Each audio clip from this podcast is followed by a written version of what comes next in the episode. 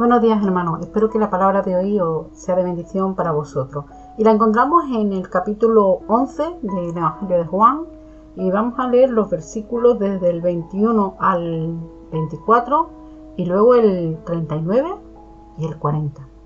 Y dice así, y Marta dijo a Jesús, Señor, si hubieses estado aquí mi hermano no habría muerto, mas también sea ahora que todo lo que pidas a Dios, Dios te lo dará.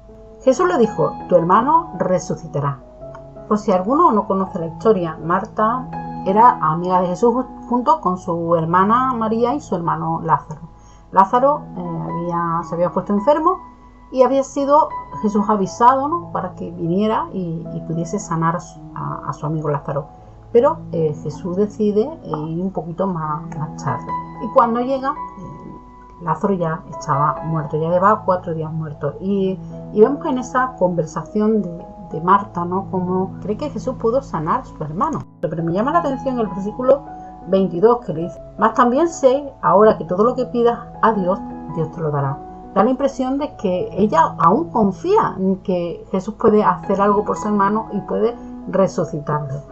Y Jesús, después de esas palabras, le dice, tu hermano resucitará. Y ella le responde, bueno, yo sé que va a resucitar en el día posterior. Y a mí me, llama la atención, ¿no? Cómo, cómo tiene esa fe mística, ¿no? Eh, parece que tiene una, esa fe que cuando se pone a prueba, bueno, nos damos cuenta de que no es una fe eh, muy práctica. Pero nosotros muchas veces tenemos, nos pasa lo mismo, ¿no? Tenemos esa fe eh, mística. Somos capaces de creer que Dios tiene una morada celestial preparada para nosotros, pero no somos capaces de creer que Dios puede hacer algo eh, y transformar nuestro, nuestro hogar. Creemos milagros que hace el Señor eh, en todo el mundo, o incluso con nuestros vecinos, pero no somos capaces de creer que Dios puede hacer un milagro en nuestras vidas. Pero hoy el Señor nos quiere, nos quiere poner a prueba, ¿no? Quiere que pasemos y dejemos esa fe mística y, tomemos la decisión de tener una fe práctica. Si nos vamos al versículo 39 y 40, eh, nos damos cuenta de cómo la fe de Marta se pone a prueba, ¿no? Y, tiene que tomar la decisión de dejar de tener una fe mística y tener una fe eh, práctica. Porque Jesús le dice, quita la piedra, cuando, dirigiéndose al sepulcro. Marta, la hermana del que había muerto, le dijo, Señor, hiere ya porque es de cuatro días. A lo que Jesús le responde, ¿no te he dicho que si crees verás la gloria de Dios? Y, nosotros nos pasa lo mismo. Nosotros eh, muchas veces el Señor nos tiene que decir, quita la piedra. Quita la piedra de la incredulidad, quita la piedra del conformismo, quizás del miedo al fracaso. Pensar que ya lo hemos intentado tantas veces que no lo creemos posible.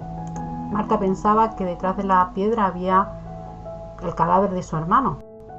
Al quitar la piedra, lo que Marta pudo ver fue a su hermano resucitado. Su querido hermano había vuelto a la vida, estaba vivo, realmente vio la gloria de Dios aquel día.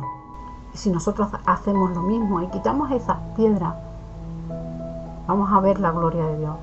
Quizás detrás de esa piedra en nuestro matrimonio resucitado, nos podemos encontrar en nuestra, nuestros sueños, nuestras ilusiones, nuestros ministerios, nuestros dones, nuestros talentos. Quizás eh, todo eso no lo podemos encontrar resucitado, podemos encontrar a nuestros hijos resucitados, ¿no?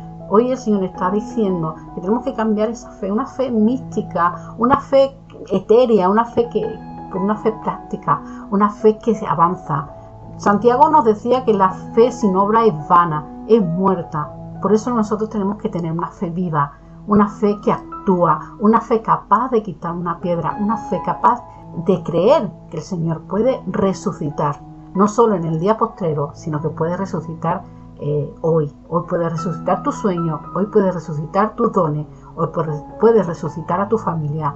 Pero tú eres quien tienes que quitar la piedra que está estorbando, porque hoy Dios te dice que si crees, verás la gloria de Dios en tu vida.